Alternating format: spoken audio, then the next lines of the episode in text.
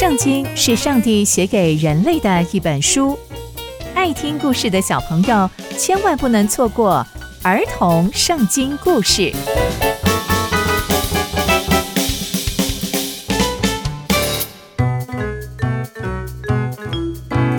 各位亲爱的大朋友、小朋友们，大家好，我是佩珊姐姐。小朋友们，今天佩珊姐姐要跟大家分享的故事是基甸击败米甸人。我们在上一集知道，基甸用羊毛见证了上帝的神迹。那接下来，上帝又要让基甸经历什么样的事情呢？就让我们继续听下去吧。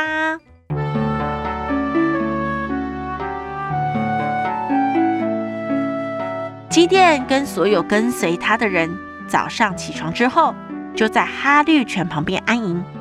上帝就跟基甸说。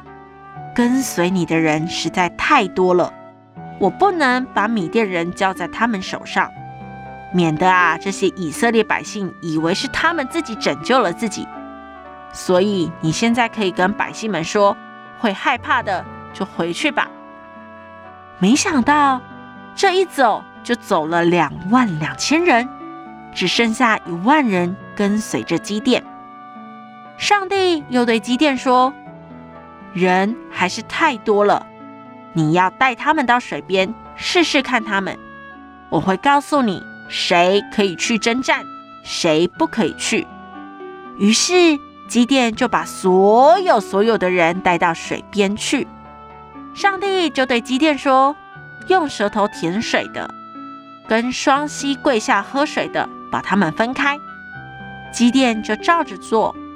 把水捧到嘴边舔水的人大概三百个人，其他的人都是双膝跪下喝水。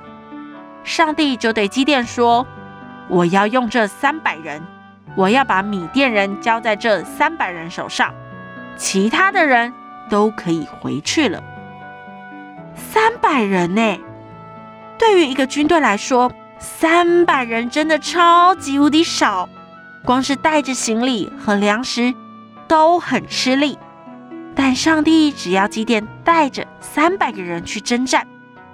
在那天晚上，上帝就对基甸说：“起来吧，现在去攻营。我已经把米甸交在你们手上。如果你会害怕的话，就带着你的仆人普拉一起去探路。”接着，基甸就带着普拉先去探路，看到敌军的人多如蝗虫。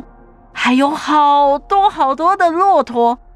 基甸到那里，原本一点信心都没有，但听见有一个人跟他们的伙伴说：“我做了一个梦，梦到有个大麦饼滚到米店的军营里面，接着把所有的帐目都撞倒，帐幕就翻转倒塌了。”他的同伴就跟他说：“这不是别的，就是基电的刀。”上帝已经把米甸都交在他手上了。基甸听到这些话之后，整个信心大增，就起来敬拜神。接着，基甸回到营中，就说：“起来吧，上帝已经把米甸军队交在你们手中了。”接着，基甸把三百人分成三队，并且把号角跟空瓶子交在所有人的手上，每个瓶子里都有火把。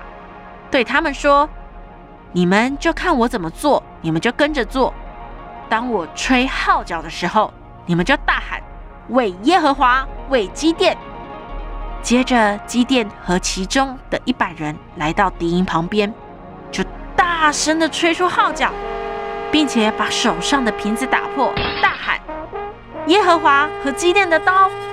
他们就围绕在敌营的四周围，吹着号角，大喊着。”敌营的人就在里面乱窜，接着三百个人就同时吹响号角，上帝就让全营的人用刀自相击杀，接着有人就逃出来，基甸看这个样子，就乘胜追击，接着把首领也抓住了，就打了一场美好的胜仗。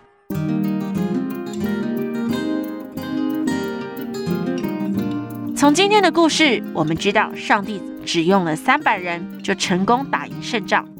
但其实上帝也是透过这场战役，再一次挑战以色列人对上帝的信心。三百人要如何面对人数庞大的敌军？看似不可能，但上帝总是能使不可能化为可能。刚刚佩珊姐姐分享的故事都在圣经里面哦，期待我们继续聆听上帝的故事。我们下次见喽，拜拜。